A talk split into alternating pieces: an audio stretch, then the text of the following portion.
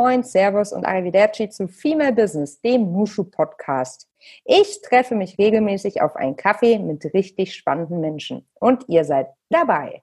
Mein Name ist Melly Schütze und ich bin Gründerin von Nushu, dem branchen- und positionsübergreifenden Business Club für Frauen. Nushu-Member Therese aka Theo Kauffeld ist Co-Gründerin von Equialista, der ersten mobilen Lern-App zum Thema Gender Equality. Theo ist sich sicher, dass Apps einen echten Unterschied machen in unseren Bemühungen, die Gleichberechtigung nach vorne zu bringen, weil der Mix aus theoretischem Wissen und praktischen Übungen echte Vorteile bringt. Bevor sie mit ihrer Schwester Luisa Equivalista gegründet hat, arbeitete Theo unter anderem in Schweden im Tech-Umfeld. Heute ist sie in Berlin, startet Montag bis Freitag mit Yoga in den Tag und lebt ganz nach dem Motto Keep on Learning and Growing. Theo, ich freue mich sehr, heute endlich mal wieder mit dir zu sprechen. Herzlich willkommen im Nushu Podcast. Ja, vielen Dank, dass ich da sein darf. Na klar, Theo oder Theresa ist ja immer die große Frage. Wie nenne ich dich denn jetzt richtig? Wir sind ja hier in einem extremen Business-Podcast, einem Female-Business-Podcast, äh, dann müsste ich ja fast Theresa sagen. Aber ich stelle mich auch mit Melli vor. Wie handhabst du es? Genau, am liebsten Theo. Für uns war das auch eine große Frage. Äh, ich habe ja mit meiner kleinen Schwester Luisa gegründet und äh, die kennt mich eigentlich hauptsächlich als Theo, weil das schon ganz lange mein Spitzname ist. Und ähm, dann war die große Frage, benutzen wir Theo oder Theresa? Am Anfang haben wir Theresa äh, versucht, aber Luisa hat immer nur Theo gesagt und dann war die Verwirrung groß. Und dann haben wir tatsächlich mal gegoogelt und es gibt tatsächlich Artikel darüber, ähm, wer äh, seinen Spitznamen auch im Business-Kontext benutzt. Und äh, so solche Größen wie der Google-Gründer äh, nennt sich Larry im Business-Kontext. Und dann haben wir gedacht, wenn Google das macht, dann kann Equalista das auch auf jeden Fall machen. Also das, Theo. Theo, sehr schön. Das finde ich ja ganz, ganz spannend, weil die Frage stelle ich mir auch regelmäßig. Bei dir habe ich auch gesehen, bei LinkedIn, du hast es tatsächlich, du hast beides drauf, äh, draufgeschrieben. Du hast Theresa und Theo draufstehen, sodass man dich auch wiederfinden kann, ne? Genau weil echt ein paar gefragt haben, dass sie mich bei LinkedIn nicht finden. Ja, klar. Und äh, mhm. das ist ja schon wichtig. Du bist also nicht zwei Identitäten, sondern Theo ist Theresa oder umgekehrt. ja, das ist ja natürlich auch ähm, ein ganz spannender Fall, weil mhm. ähm, Theo ja ein Jungsname ist. Mhm. Ähm, und ich in dem Bereich Gender Equality unterwegs bin, mhm. da gibt es natürlich ganz oft die Frage, ob das auch was mit meiner Geschlechtsidentität zu tun hat. Ähm, und das war früher zum Beispiel in meiner Kindheit nie der Fall. Da haben Menschen ja einfach nur in Mädchen und Junge gedacht und gesehen, ah, das ist ein Mädchen, dann wird das wohl ein Spitzname sein. Und ähm, jetzt gibt es da doch schon wirklich viel mehr Awareness. Mhm. Und ähm, das sage ich dann oft auch gleich dazu, ähm, dass Theo ein Spitzname für Theresa ist, weil ich tatsächlich merke, dass die Leute abgelenkt sind mhm. und sich fragen, oh, ist sie, ist sie jetzt eine Frau, ist sie ein Mann, ist sie irgendwas dazwischen? Ähm, und grundsätzlich finde ich das natürlich gut, äh, dass diese Grenzen aufweichen. Ähm, es gibt mir aber auch ein Gefühl dafür, was zum Beispiel Transfrauen äh, oder äh, Menschen, die sich nicht auf dem binären System einordnen, für Erfahrungen machen. Also finde ich total spannend. Höchst spannend, weil der eigentliche Moment des menschlichen Kennenlernens, also das ich lasse mich ein auf mein Gegenüber, wird ja komplett überlagert dann von der, ja, von der Überraschung, von der, von der, von dem Nichtwissen, wie damit umgehen. Ne? Und das ist ja eigentlich extrem schade, weil wir uns so gar nicht mehr richtig in die Augen schauen, sondern so viel drüber nachdenken, was heißt denn das jetzt, wenn sie doch Theo heißt, wie ordne ich sie ein? Also die Schubladen klappern, weil wir einfach Lust haben, die Person irgendwo einzuarbeiten. Und dagegen kämpfst du ja an mit dem, was genau. du machst. War doch eine gute Überleitung, oder? Perfekt. Theo, aber vorab einmal, wo erwischen wir dich denn gerade? Ich bin gerade in Göteborg in Schweden. Ähm, ich habe eine moderne Ehe. Mein Mann lebt in Göteborg in Schweden und ich habe äh, zusammen mit meiner Schwester Luisa Equalista in Brandenburg gegründet, aber wir waren hauptsächlich in unserem Büro in Berlin. Jetzt zu Corona-Zeiten haben wir das Büro komplett aufgelöst, weil sowieso niemand äh, mehr im Büro war. Und das für uns als Startup natürlich eine Möglichkeit ist, Kosten zu sparen. Und jetzt aktuell nutze ich die Zeit, um äh, meinen Mann mal wieder zu sehen äh, und von zu Hause aus zu arbeiten. Hast du denn ein schönes Heißgetränk oder einen Kaffee vor dir, Theo? Ich habe einen Kaffee. Uh. Und zwar äh, habe ich ein äh, Nespresso Lungo mit Hafermilch. Du bist auch Fraktion Hafermilch. Da bist du in der Mehrzahl. genau, Fraktion Hafermilch und ein bisschen mhm. äh, Fraktion Umweltsünderin. Aber ich finde, auf den Knopf drücken ist einfach so komfortabel, wenn ich den Kopf immer überall äh, habe. Dann muss ich mir wenigstens keine Sorgen um äh, Kaffee vorbereiten machen. Du hast recht, aber ich habe auch kürzlich eine Headline gelesen. Ich glaube, Nespresso will bis 2023 die Kapseln auch abbaubar machen. Ich meine, ein bisschen Zeit geht dahin noch ins Land, aber besser als äh, einfach beim Status quo zu verharren und nichts äh, in Angriff zu nehmen. Ich glaube, ähm, das ist äh, dringend notwendig bei so einer Brand wie Nespresso. Ja, das wäre ja super. Das würde mich ja vor meinem schlechten Gewissen retten. So ist es. Theo, lass uns ein bisschen über dein Business sprechen. Wie bist du auf die Idee deiner Gründung gekommen? Warum machst du, was du machst? Hm? Das ist äh, eine ganz spannende Frage, weil ich eine von den Gründerinnen bin, die äh, ihr eigenes Problem löst äh, mit dem Business. Ich habe gemerkt, dass ich gar keine Ahnung von Gender Equality habe.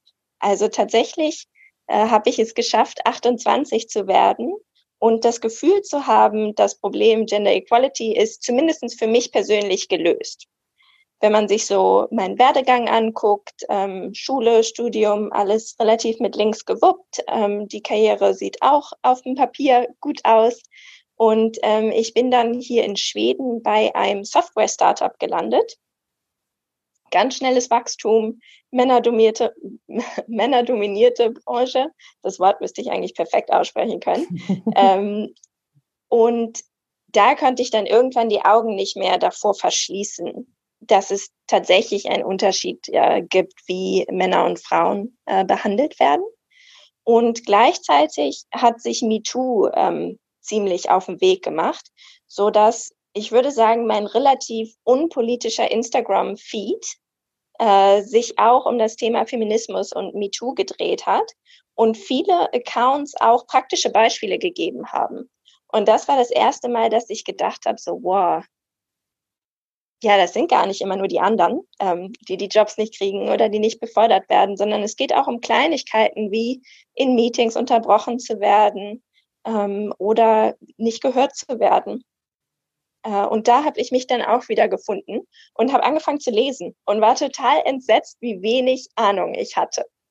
Also man denkt ja immer, okay, ich bin eine Frau, ich muss Ahnung von Feminismus haben oder von Gleichberechtigung und das ist überhaupt nicht so. Und ich habe das mit ähm, meinen Freunden und Familie besprochen und gemerkt, dass es da genau das Gleiche ist. Wenn man vielleicht nicht gerade Soziologie oder Gender Studies studiert oder sich auf das Thema spezialisiert, dann gibt es eigentlich kaum Berührungspunkte. Also die, die Aufklärung über Ungleichheit machen wir wirklich zum Privatvergnügen, weil sie in der formalen Bildung einfach nicht vorkommt. Und das fand ich, das kann nicht sein. Ähm, habe mich auf den Weg gemacht, äh, zu gucken, ob es irgendwelche Tools oder Online-Kurse gibt und gesehen, dass es einfach kaum was gibt. Es gibt ganz tolle Instagram-Accounts, die Bildungsarbeit machen und es gibt auch natürlich Blogs und Magazine und großartige Bücher aber die sind alle nicht so wirklich für den praktischen Alltag ähm, geeignet, weil ich wusste dann, ich habe was in einem Buch gelesen, wusste aber natürlich nicht mehr in welchem oder auf welcher Seite und es, der praktische Nutzen war gleich null. Ähm, und ja, so ist die Idee geboren, dass wir eine Lern-App, die erste Lern-App für Gender Equality machen. Ich habe sie mir auch schon runtergeladen und auch schon eifrig gelesen und reingeschaut, höchst spannend, wie das angeht, das Thema. Das sind natürlich alles Begriffe, mit denen ich mich per Profession sozusagen seit Jahren beschäftige, logischerweise. Nichtsdestotrotz ist es sehr erfrischend, alles auf einen Schlag zu sehen und eben in verständlicher Sprache so aufgearbeitet, dass es niedrigschwellig ist und eben nicht zu einem akademischen akademischen Thema verkommt, was es in vielen Bereichen häufig ist. Es ist eine akademisch-politische ähm, Diskussion, die häufig auch einfach, jetzt wenn man nicht ganz blöd sagen soll, aber äh, Deutschland da draußen viele Menschen einfach nicht mitnimmt und anspricht. Und ähm, ich finde, das setzt dir wunderbar an.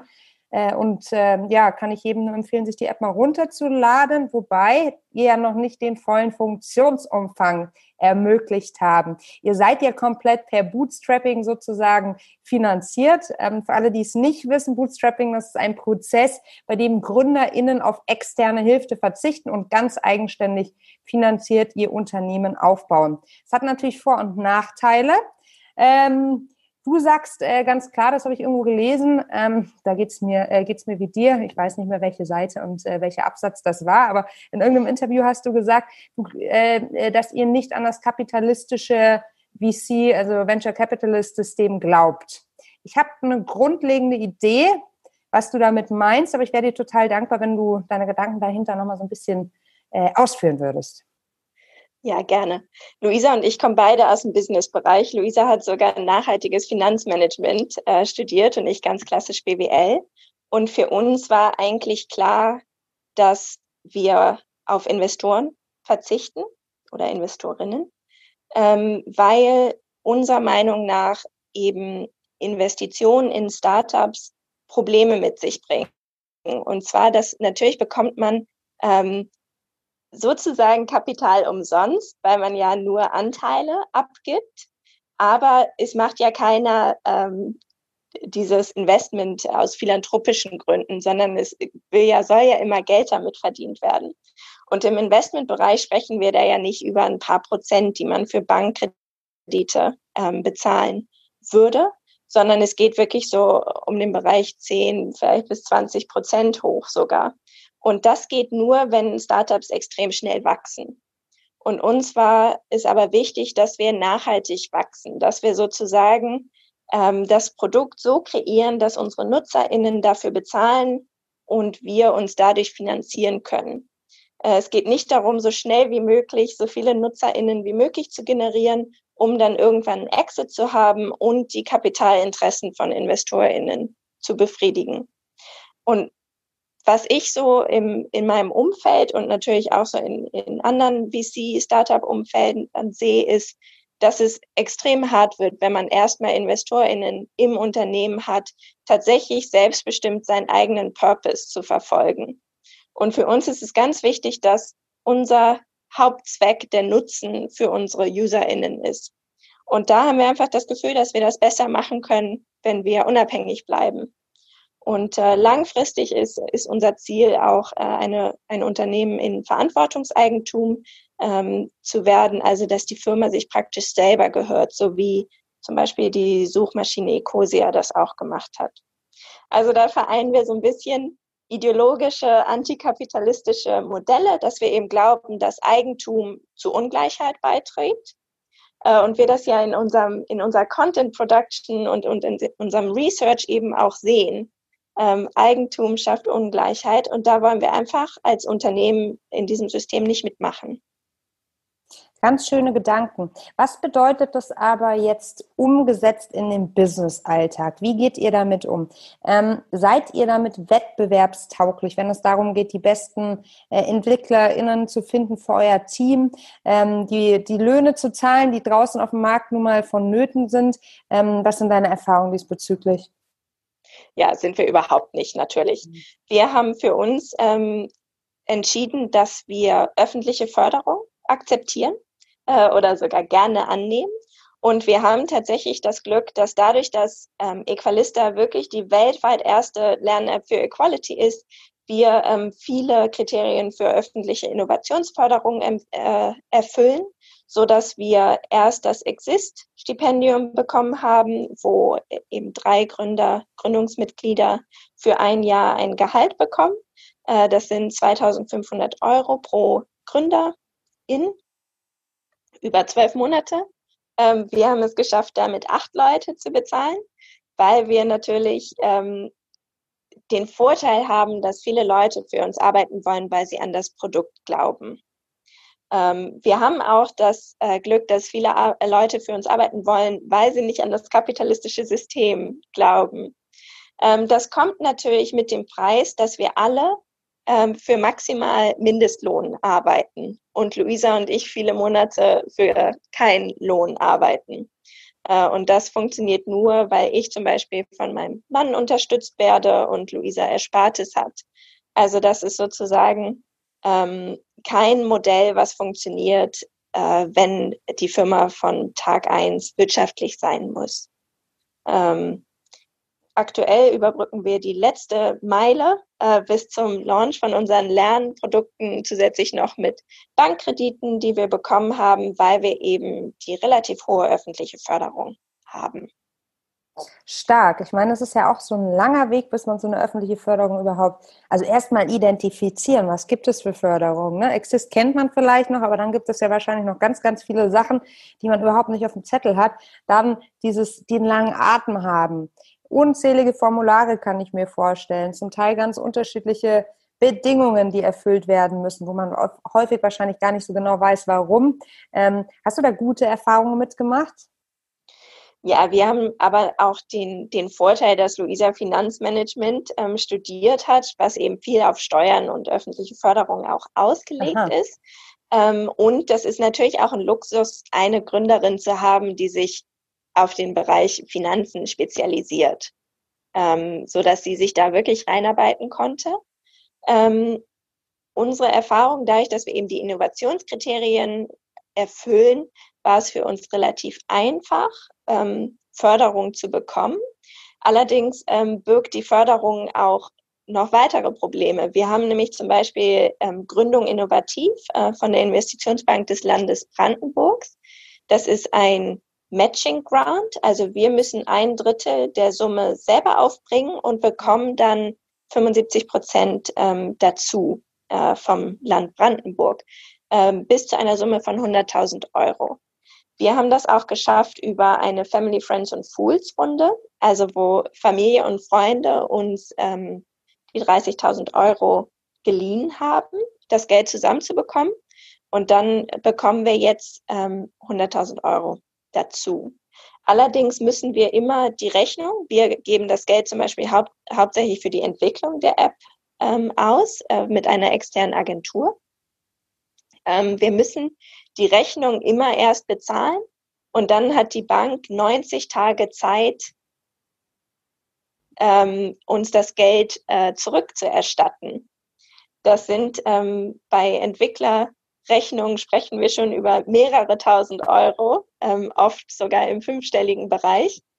Ähm, wenn es dann vier Monate dauert, bis das, wir das Geld wiederkriegen und ja so viel Geld vorschießen müssen, das ist für uns natürlich ein Cashflow-Problem. Cool. Ähm, und das ist sogar eine Förderung, die ja extra auf junge Unternehmen ausgelegt ist. Und da ist natürlich die Versuchung groß, da InvestorInnen mit reinzunehmen, die sozusagen dieses Geld vorfinanzieren können. Ähm, wir haben jetzt das Glück, dass es ähm, bei uns über die Bank vorfinanziert wird, aber ansonsten wäre das so ohne Umsätze überhaupt nicht zu machen. Und das war für uns schon oft so, dass wir 100.000 Euro in greifbarer Nähe hatten, aber einfach nicht rankommen, weil wir das Geld nicht hatten, um es vorzufinanzieren. Wir haben ja die Kamera an, um uns besser abstimmen zu können. Und ich verziehe schon die ganze Zeit schmerzvoll ähm, in Pein äh, mein Gesicht. Aber das ist ja auch ein, das ist ja auch ein Ping-Pong an Emotionalität. Weil man weiß, es ist entweder so nah oder oh Gott, jetzt kommt wieder diese Rechnung. Hoffentlich läuft dieser Prozess gut und alles wird dann rechtzeitig ausgeschüttet. Ähm, das ist ja im Startup eh immer die größte Frage. Wie sichert man die Liquidität und ähm, äh, aber wenn, wenn, das, wenn man dann auch noch von so vielen externen Parteien abhängig äh, ist, kann ich total nachvollziehen, dass die, dass der Gedanke, jetzt sich doch externe InvestorInnen äh, zu bedienen, doch ab und an mal ganz naheliegend erscheint. Aber wenn ihr eure Werte diesbezüglich und eure Entscheidungen so getroffen habt, finde ich es umso stärker, dass ihr dabei bleibt. Ähm, Theo, ich meine zu wissen, dass ihr auch viel intern experimentiert mit Dingen wie New Work als Stichwort. Ähm, ja, nein, du nix? Ja, das war für uns, als Luisa und ich uns Gedanken gemacht haben, was ist für uns wichtig, wenn wir die Firma gründen. Und es war einmal, dass wir keine Kompromisse beim Produkt eingehen wollten. Das ähm, ist auch in unserem Logo wieder gespiegelt. Das Radieschen ähm, ist ja unser Logo. Mhm. Und zwar kommt das von dem Wort radikal. Das Wort ah. radikal kommt nämlich vom lateinischen Wort für die Wurzel. Ähm, und radikal zu sein heißt, an die Wurzel des Problems zu gehen. Und das, deshalb ist das Logo so ein bisschen unser Nordstern für die Produktentwicklung, dass wir nicht der Versuchung erliegen, sozusagen oberflächliche Lösungen anzubieten, sondern wirklich ähm, an die Wurzel des Problems gehen. Das war das eine, also keine Kompromisse bei, bei der Produktentwicklung. Deshalb sind wir auch ein B2C-Produkt, ähm, weil wir keine Kompromisse mit Großkunden wie großen Unternehmen eingehen wollen äh, am Anfang, sondern uns erstmal über unseren Inhalt äh, wirklich einen Ruf aufbauen wollen. Und das Zweite war, dass wir gesagt haben, wir möchten auch eine, ein Unternehmen gründen, was dazu beiträgt, dass die Welt besser wird. Äh, wir sagen das immer so, äh, dass ich mit äh, dem Produkt die Welt besser machen möchte und Luisa mit der Firma die Welt besser machen mhm. möchte. Und ähm, für uns war ganz klar, dass das heißt, keine Hierarchien zu haben, ähm, sozusagen selbst organisiert äh, zu, zu arbeiten, unbegrenzte Urlaubstage, keine festen Arbeitszeiten. Und ähm, ja, damit sind wir richtig baden gegangen. Also das ist, ähm, das wäre fast das Ende von Equalista gewesen, weil, wie du ja vorhin schon gesagt hast, mit eben so einer Finanzierung, wie wir bei Equalista haben, können wir uns natürlich nicht ähm, super erfahrene MitarbeiterInnen äh, leisten, sondern das sind viel Menschen, äh, die Equalista als ersten Job haben. Junioren äh, die, einfach, ja. Mhm. Genau, das sind ähm, Juniors. Und da ist es sehr viel erwartet von denen zu erwarten, dass die sich selbst organisieren, dass die eine hohe Reflexionskompetenz haben, dass die die Fähigkeit haben, auf der Metaebene zu denken. Also das heißt sozusagen aus der Froschperspektive auf die Firma zu gucken und was ist eigentlich das Beste für die ganze Firma und nicht nur so in ihrem eigenen kleinen Bereich zu denken. Also Selbstorganisation und New Work ähm, bedarf einfach Skills. Und die hatten Luisa und ich nicht, ähm, weil wir ja natürlich auch vorher noch keine Firma gegründet hatten. Und unsere MitarbeiterInnen hatten die Fähigkeiten auch nicht. Uns hat es dann gerettet, dass wir uns eine Coach ins Unternehmen geholt haben. Ähm, da hatten wir auch den Vorteil, dass das Exist-Stipendium ein Coaching-Budget hat.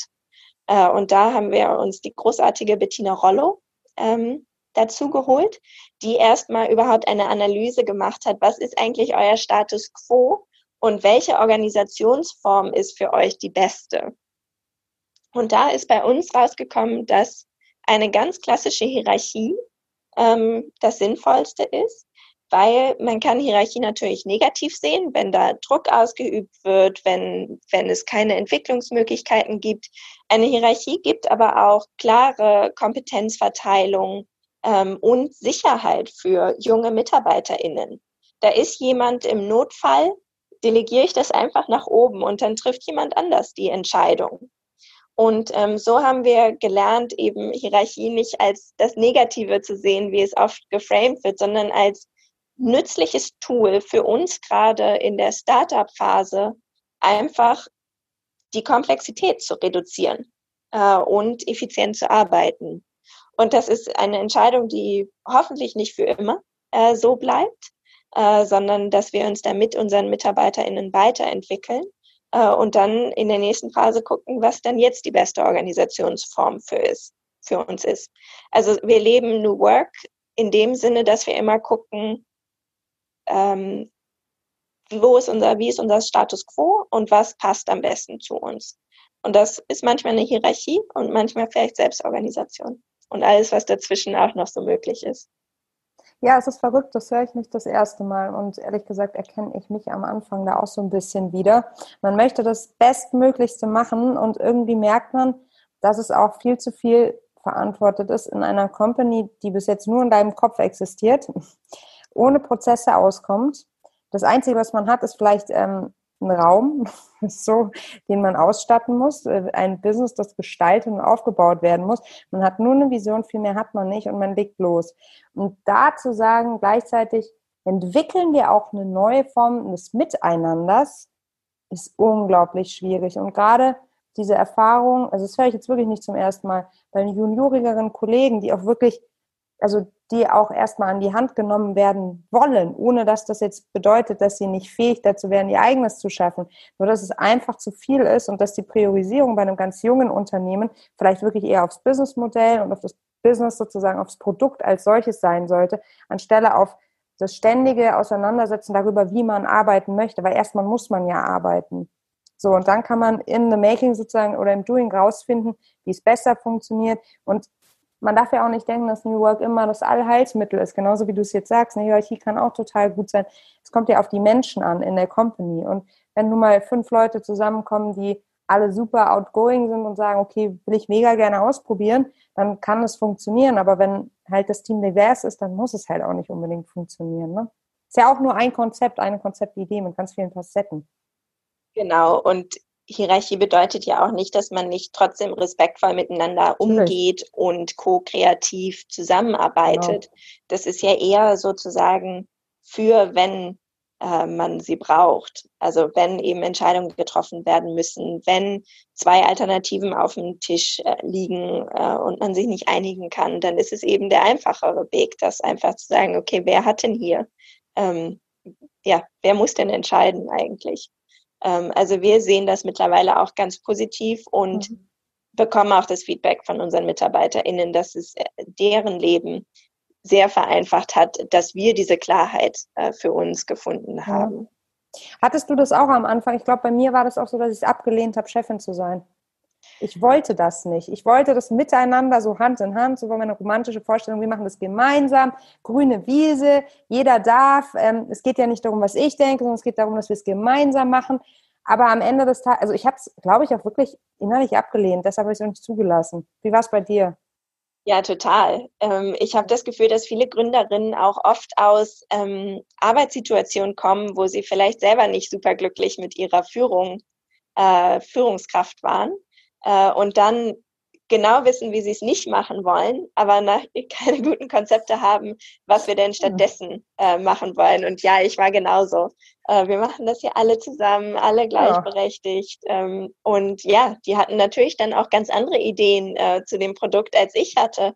Und äh, teilweise eben auch äh, hat sich das ja nicht vereinbaren lassen. Und dann, ja, dann wirken eben diese informellen Hierarchien, weil dann habe ich natürlich am Ende doch die Entscheidung getroffen. Klar.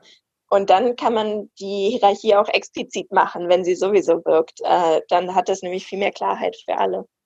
Ja, aber da finde ich mich total deiner, wieder. Ich auch. Ich fühle mich total ertappt in deiner Beschreibung sozusagen auch, dass man ganz klar weiß, wie man nicht führen möchte. Ich, hab, ich war davor auch in äh, doch recht männlich dominierten Umfeldern und wusste ganz genau, so auf keinen Fall. Ich wurde immer komplett falsch geführt und ange also das, das war eine Vollkatastrophe. Hätte, wäre ich besser geführt worden, anders geführt äh, worden, hätte ich es wahrscheinlich auch noch länger in dem Angestelltenverhältnis ausgehalten. Aber das war einfach schrecklich. So wollte ich es nicht, aber so richtig sagen können, wie es denn dann gut funktionieren kann, außer das komplette äh, Gegenteil davon zu kreieren, weil eigentlich war es ja nichts anderes als das. Die Antwort war die Gegenreaktion darauf, auf das, was ich kannte. Ja, genau. Ganz viele Nuancen gibt es auch klar. Aber naja, man wächst ja tagtäglich über sich hinaus. Ne? Muss ja, und da hat uns wirklich auch das Coaching total mhm. geholfen, mhm. weil wir nämlich da geguckt haben, was bringe ich eigentlich mit rein in die Firma? Mhm. Also was bringe ich sozusagen an persönlichen Erfahrungen, auch schlechten Erfahrungen mit äh, in die Firma, die da jetzt wirksam sind. Äh, und sozusagen das für mich erstmal aufzuarbeiten mhm. ähm, und dann eben besser selber führen zu können, ohne so belastet äh, zu sein von, von der Vergangenheit, das war richtig hilfreich. Also große Empfehlung für Coaching. Absolut. Wir nennen es übrigens Luftreinigen. Bei uns wird immer regelmäßig äh, die Luft gereinigt untereinander. Dann darf jeder aus dem Team völlig äh, eskalieren, wie auch immer das möchte. Und dann sagen wir uns mal alle gegenseitig, so wie man sich gerade fühlt. Und dann ist auch wieder gut. Ab und an braucht man das. So. Ja, sehr gut. Ja, ja, er war aber auch neu. Hatte ich jetzt davor auch nie, nie gedacht, dass sowas möglich ist. Aber es kam aus der Teamdynamik heraus. So irgendwie hat sich das entwickelt. Und dann, wenn es angenommen wird von allen, ist ja wunderbar, ne? Ja. Theo, ähm, was war der Moment, der für dich dein bislang größtes Erfolgserlebnis war? Meine Lieblingsfrage, eine meiner Lieblingsfragen. Ja, ich glaube, das ist bei, bei der App-Entwicklung natürlich relativ einfach. Das war natürlich, als wir das erste Mal äh, den Namen Equalista und unser Logo in den App Stores gesehen haben. Das Obwohl radikale ja, Radieschen, genau. Das radikale Radieschen, genau. Ja. Ähm, wie du ja sagst, haben wir gerade erst ein ganz kleines MVP, also sogar das MVP von dem Glossar. Ähm, es kommen äh, im Oktober noch viel mehr Informationen zu den Begriffen Stark. im Glossar. Ähm, aber es ist viel einfacher, erstmal eine kleine Version von der App zu launchen, weil die wird ja von Apple und von Google reviewed. Und je genau. kleiner sozusagen das Produkt ist, desto schneller geht das Review. Und wenn man erstmal in den Stores gelistet ist, dann kann man eben die, die größeren Updates machen. Und ja, es war aber schon ein ganz besonderer Tag, als endlich äh, die Reviews durch waren und man die App runterladen konnte. Vor allem muss dazu sagen, bei ähm, hier bei ähm, im Play Store von Google geht es immer sehr, sehr schnell. Da wird auch nicht so sonderlich viel reviewed. Ich glaube, da kannst du direkt hochladen. Aber bei Apple, die sagen dir nicht mal, wie lange das dauert. Und das ist ja das Gemeine. Du hast keine Ahnung, du lädst das Ding hoch und dann passiert erstmal nichts. Und man hat so lange darauf hingearbeitet, ist mega aufgeregt und dann irgendwann, bing, ist das radikale Radieschen da. Oder bei mir das Dusche-Logo. Boah. Ja, genau. Und das haben ja immer Leute gefragt, wann ist es denn soweit? Und wir mussten immer sagen, wir wissen es nicht. Ja. Äh, ja, deshalb kannten wir, wir haben auch keinen großen Launch gemacht, weil wir ja wussten, es wird sozusagen erst das ganz kleine Produkt. Ähm, der richtig große Launch kommt, wenn wir unsere Lernkurse dann tatsächlich ähm, releasen. Ähm, hoffentlich im Oktober, wenn alles. Auch im klappt. Oktober? Genau, hoffentlich also, Ende Oktober. Das heißt aber doch, dass fast eigentlich der, der gesamte Funktionsumfang dann vollumfänglich abrufbar ist, oder? Genau. Ab Oktober. Das, das ist der Plan, ab Ende uh, Oktober. Ja. Krass. Genau. Da ging es ja doch ganz schnell auf einmal. Ja, zwei Jahre, ne? Das ja, ja. lange Zeit. Das stimmt, das ist eine lange Zeit, aber ich meine jetzt von, von, von, ja, hatte, hattet ihr nicht im April noch eine Kickstarter-Kampagne?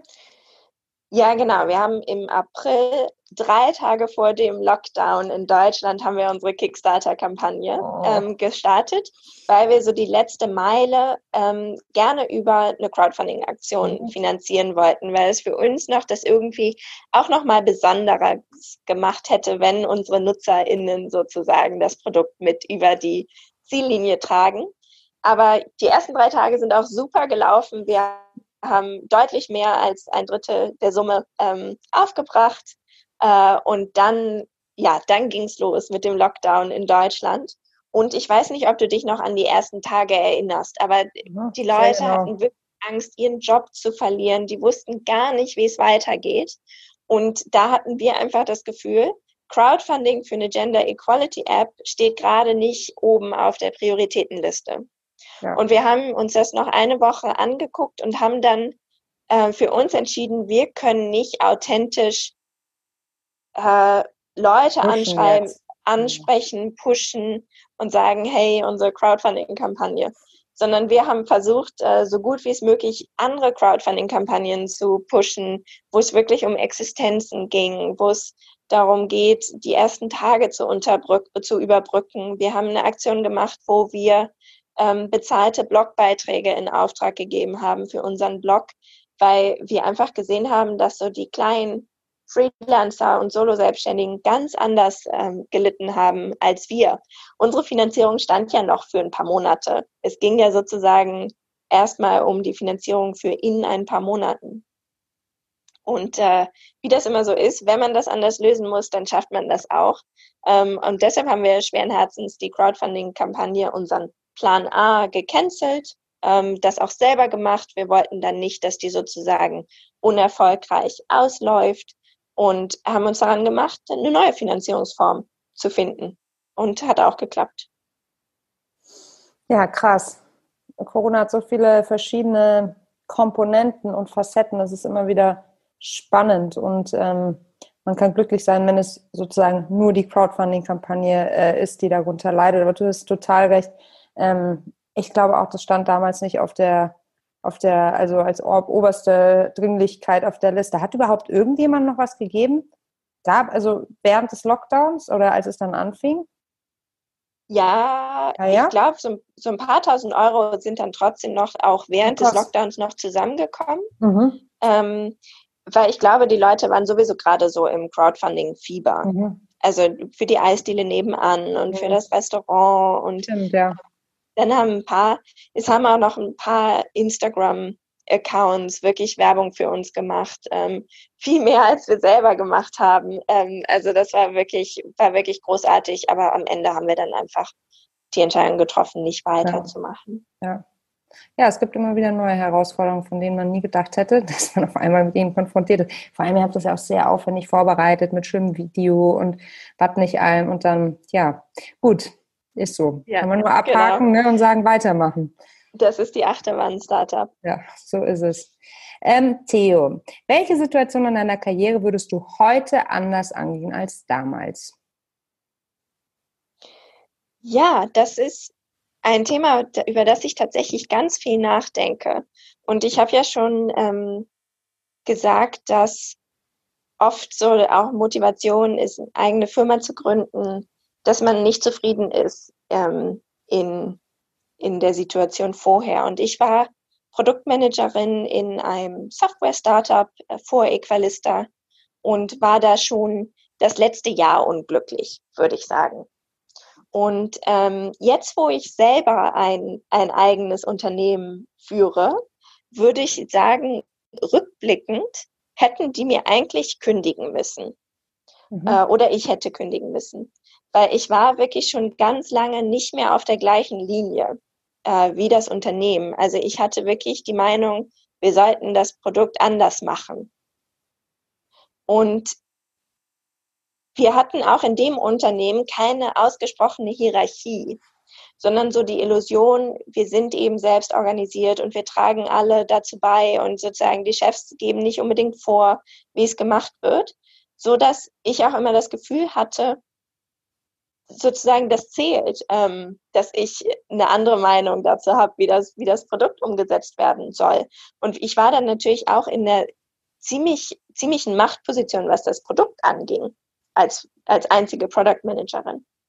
Ähm, und deshalb habe ich da immer so mein Ding gemacht, ohne dass das eigentlich mit den Zielen der Firma aligned war.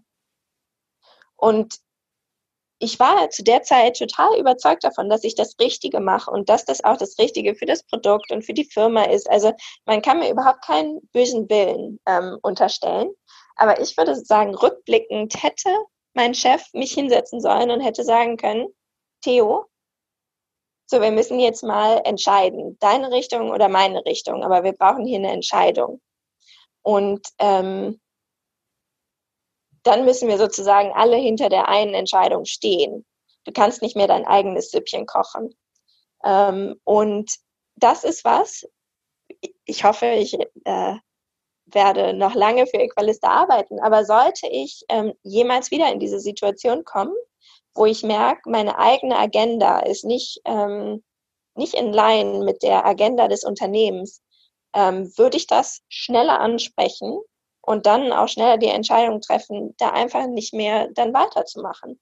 Oder zu sagen, okay, ihr seid die Chefs, ihr entscheidet, ähm, ich mache weiter. Das ist, äh, hm. ja. ja, das ist so eine ganz große Erkenntnis. Ähm, weil das sind natürlich auch so Entscheidungen, die wir jetzt bei Equalista treffen müssen. Wenn jemand so ganz eindeutig eine andere Agenda oder eine andere Vorstellung vom Produkt hat, müssen wir eben sagen, so, lass uns das klären. Und das äh, erinnert mich doch sehr an, an die frühere Situation, die ich jetzt ganz anders handhaben würde.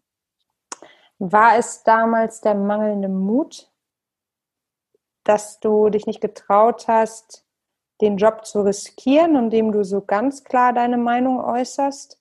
Oder war es das Gefühl der Rebellion? Da warst du ja auch noch ein bisschen jünger. Das kenne ich zum Beispiel von mir dass man irgendwie relativ frisch in den Job kommt und meint, man hat die Weisheit mit Löffeln gefressen. Dafür habe ich doch nicht studiert, um jetzt hier zu sitzen. Ähm, also so dieses, was soll ich äh, operativ arbeiten? Ich will doch nur strategisch arbeiten. Weißt du, so diese ganzen Dinge, die man so drauf hat, wenn man so frisch aus der Uni kommt. Ich arbeite heute noch, arbeite heute noch daran, strategisch zu arbeiten und weniger aus, aus der, in der operativen zu verharren. Aber hm, was war es, Theo? Ich würde sagen, es war tatsächlich ein Mismatch an Unternehmenswerten. Hm. Sozusagen, ich hatte andere Werte als das Unternehmen. Und in meinem Fall war es ganz dass ich eine ganz andere Kundenorientierung hatte als das Unternehmen. Und dass ich aber der Meinung war, mein Wert ist sozusagen der richtige. Aber das kann ich einem Unternehmen ja nicht vorschreiben. Ein Unternehmen kann sich ja überlegen und sagen, natürlich sind unsere Kunden wichtig für uns, aber wir gehen nur bis zu einem gewissen Grad auf Kundenwünsche ein. Das müssen Unternehmen wahrscheinlich auch festlegen. Aber ich war eben anders davor. Ich war so davor, wir müssen versuchen, so viele Kundenwünsche wie möglich ähm, zu äh, erfüllen. Ähm, das waren auch, also ich habe mich auch so gefühlt, dass das in den Werten des Unternehmens reflektiert wurde. Es war nämlich Customer Centered, war einer der ersten Werte. Ähm, aber ja, das ist, ich hätte einfach sehen müssen, sozusagen, da sind wir nicht, sind wir nicht äh, gleich davor. Und dieses Hinterfragen tatsächlich, stehe ich dahinter, was, was ein Unternehmen macht? Also möchte ich auch wirklich, die Frage, möchte ich Business so machen? Ähm, das ist vielleicht eine Frage, die, die wir uns viel zu selten stellen. Und dann natürlich auch immer die Frage, inwieweit können wir uns sie stellen? Weil vielleicht gibt es auch gar kein Unternehmen eben, was den eigenen Werten so entspricht oder man hat nicht die Wahl zu wechseln. Ähm, wir als Gründerinnen haben natürlich das absolute Privileg, dass wir jetzt Firmen haben, wo wir bis zu einem gewissen Grad sagen können, so will ich das. Ähm, und das ist natürlich in einem Angestelltenverhältnis nicht so einfach. Aber ich finde es trotzdem eine ganz gute Aufgabe, sich das mal zu, an, anzugucken. Ich würde sogar noch einen Schritt weiter gehen und sagen, es ist fast unsere politische Pflicht als Frauen, diesen Werteabgleich immer wieder zu tätigen, weil in einem Unternehmen beschäftigt zu sein, das ähm, die Themen Diversity, ähm, die Themen Chancengerechtigkeit mit Füßen tritt und da weiter jeden Tag hinzugehen, das kann nicht gut sein. Das kann für einen selbst nicht gut sein. Das kann für, für, für den eigenen Wertekodex nicht gut sein.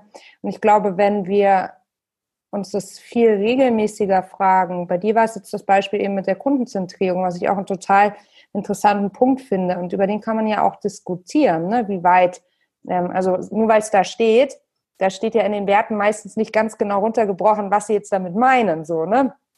Ähm, ist, manchmal steht ja auch gerne einfach nur sowas wie Loyalität. Hm, ja, was genau meint ihr denn jetzt? Ne? Ähm, aber ich glaube, wenn wir diesen Blick häufiger wagen und auch kritisch wagen und auch also ich sage ja immer, das äh, Bewerbungsgespräch, das ist der höchst politischste Raum, den wir haben, um auch zu, zu argumentieren und zu sagen, wie viele Frauen habt ihr in Führungspositionen? Mich interessiert das. Und noch viel wichtiger, wo wollt ihr da hin und wann? Dann, dann nutzen wir auch so viel, verschenken wir einfach so viel Potenzial an möglicher Projektionsfläche der eigenen Werte und Wünsche. Und wer nicht sagt, wird natürlich auch nicht gehört. Ne? Genau. Und da würde ich eben sagen, solche Werte wie eben Diversität und Inklusion, die würde ich vielleicht tatsächlich auch ein bisschen separat sehen von den Fragen wie so, wie will ich eigentlich Business machen, also eben in Bezug auf unsere Kunden, weil ich würde sagen, Diversität und Inklusion und äh, Repräsentation von Frauen und marginalisierten Gruppen, das ist wirklich elementar. Ja. Ähm, das ist, selbst wenn man sich 100 Prozent mit ähm, Werten wie Kundenorientierung ähm, identifizieren kann, dann steht immer noch dieser Frage, diese, dieser Wert nach Inklusion oder von Inklusion im Raum. Und da würde ich auch sagen, einfach immer drüber sprechen. Ähm, ich habe mal äh, eine Zeit gehabt, wo ähm, ich tatsächlich Briefe an Firmen geschrieben habe und äh, sowas gesagt wie, ich habe ihre Zahnpasta nicht gekauft, weil sie Mikroplastik enthält. Also sozusagen verbal, zu verbalisieren, was einen stört, ähm, damit sie die Chance haben, ähm, das zu ändern. Sozusagen nicht mehr die schweigende Mehrheit zu sein. Ähm, das ist allerdings ziemlich ähm, anstrengend, ähm, wenn man das in Bezug auf Produkte machen, ähm, machen möchte, aber natürlich im eigenen Unternehmen da gibt es ja hoffentlich Feedbackgespräche, Jahresgespräche, Einstellungsgespräche, wo es immer wieder die Möglichkeit gibt, das ähm, auch anzusprechen. Absolut, bin ich ganz bei dir. Theo, wenn du eine Sache auf der Welt sofort ändern könntest, welche wäre das? Ah, Income Inequality, also Einkommensungleichheit. Ich glaube, das macht einfach so viel mit Geld zusammenhängt in unserem kapitalistischen System. Ähm, ich bin mir nicht sicher über das bedingungslose Grundeinkommen, ähm, aber wenn es irgendeinen Weg geben würde, ähm, tatsächlich dafür zu sorgen, dass alle Menschen ausreichend Geld zur Verfügung haben, also wir das Geld einfach besser verteilen, ähm, ohne dass ich tatsächlich die konkrete Ausgestaltung habe. Ähm, aber das, das würde ich sofort ändern. Die Frage ist auch eher so eine Zauberstabfrage. Ähm, also gar nicht mit Konzept dahinter, sondern was ist sozusagen das, was dir, ja, was dir sofort unter den Nägeln brennen würde, zu ändern. Schöne Antwort. Was ist deine Definition, äh, Definition von Feminismus und bist du Feministin? Ich beantworte die letzte Frage zuerst. Ja, ich bin ähm, ganz klar Feministin.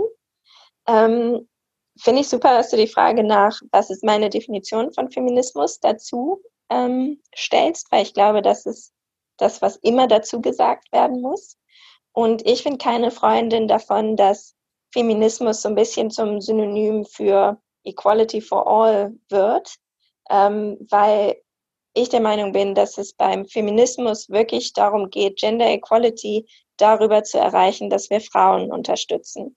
Und ich bin dann ganz explizit intersektionale äh, Feministin. Also das bedeutet, dass ich mir bewusst bin, dass nicht alle Frauen eine homogene Masse sind, sondern dass schwarze Frauen, Frauen mit Behinderung, alte Frauen, Frauen mit anderer ähm, sexuellen Orientierung als ähm, heterosexuelle Orientierung andere Probleme haben äh, als eine andere Gruppe von Frauen. Also sozusagen, ich bin mir bewusst, dass Frauen unterschiedliche Bedürfnisse und Probleme haben, ähm, aber mir geht es beim Feminismus wirklich immer um Frauen. Und äh, was ich dazu sagen will, dass ich glaube, dass Leute, die sich für soziale Gerechtigkeit in, in einer Bewegung wie zum Beispiel dem Feminismus einsetzen, oft sich auch für andere soziale Bewegungen einsetzen, wie der antirassistischen Bewegung oder auch der Umweltschutzbewegung. Ich habe das Gefühl, wenn man sozusagen Ungerechtigkeit in einem Feld sieht, ähm, dann kann man sie schwer in anderen Bereichen auch aushalten. Aber ja, Feminismus, ähm, Gleichberechtigung über die Unterstützung von Frauen für mich. Theo, ich danke dir vielen, äh, vielmals für das wirklich sehr schöne Gespräch mit dir. Ähm, hat mir Spaß gemacht und ich wünsche dir ganz, ganz viel Erfolg für den großen Launch der nächsten Features in der Equidalista-App. Ich habe auch schon irgendwie hier zu viel Kaffee heute getrunken, glaube ich, meine Güte ähm, die ihr euch jetzt schon runterladen könnt im, im App Store, bei Google Play und so weiter und so fort. Wenn das radikale Radieschen bei euch auf dem Screen aufpoppt, wisst ihr, hier seid ihr richtig. Wenn ihr es dann noch neben eure Nushu-App äh, positioniert, dann sieht es noch schöner aus. So sieht es nämlich bei mir auf dem Screen aus. Und dann bin ich ganz gespannt, wie ihr die Welt auf digitaler, auf digitale Art und Weise diverser macht, gleichberechtigter macht. Und äh, ich bin ja ganz äh, glücklich, euren Weg da weiter verfolgen und begleiten zu dürfen. Vielen Dank, Theo. Vielen Dank dir, Melli. Das war Female Business, der Nushu Podcast. Wenn dir unser Gespräch gefallen und dich inspiriert hast, dann freue ich mich total, wenn du uns abonnierst, eine 5-Sterne-Bewertung gibst und den Nushu Podcast mit deinem Netzwerk teilst du kennst weitere spannende Persönlichkeiten, die unbedingt im Nushu Podcast Female Business zu Wort kommen sollten, dann schick uns doch einfach eine Mail an podcast.teamnushu.de. Ich bin Melli Schütze, Gründerin von Nushu und wenn auch du für mehr Weiblichkeit in der Wirtschaft einstehen möchtest, schau jetzt bei uns auf der Website www.teamnushu bei LinkedIn unter Nushu Female Business oder bei Instagram unter Team Nushu vorbei und bewirb dich auf einen Platz im Team Nushu. Ich freue mich auf dich.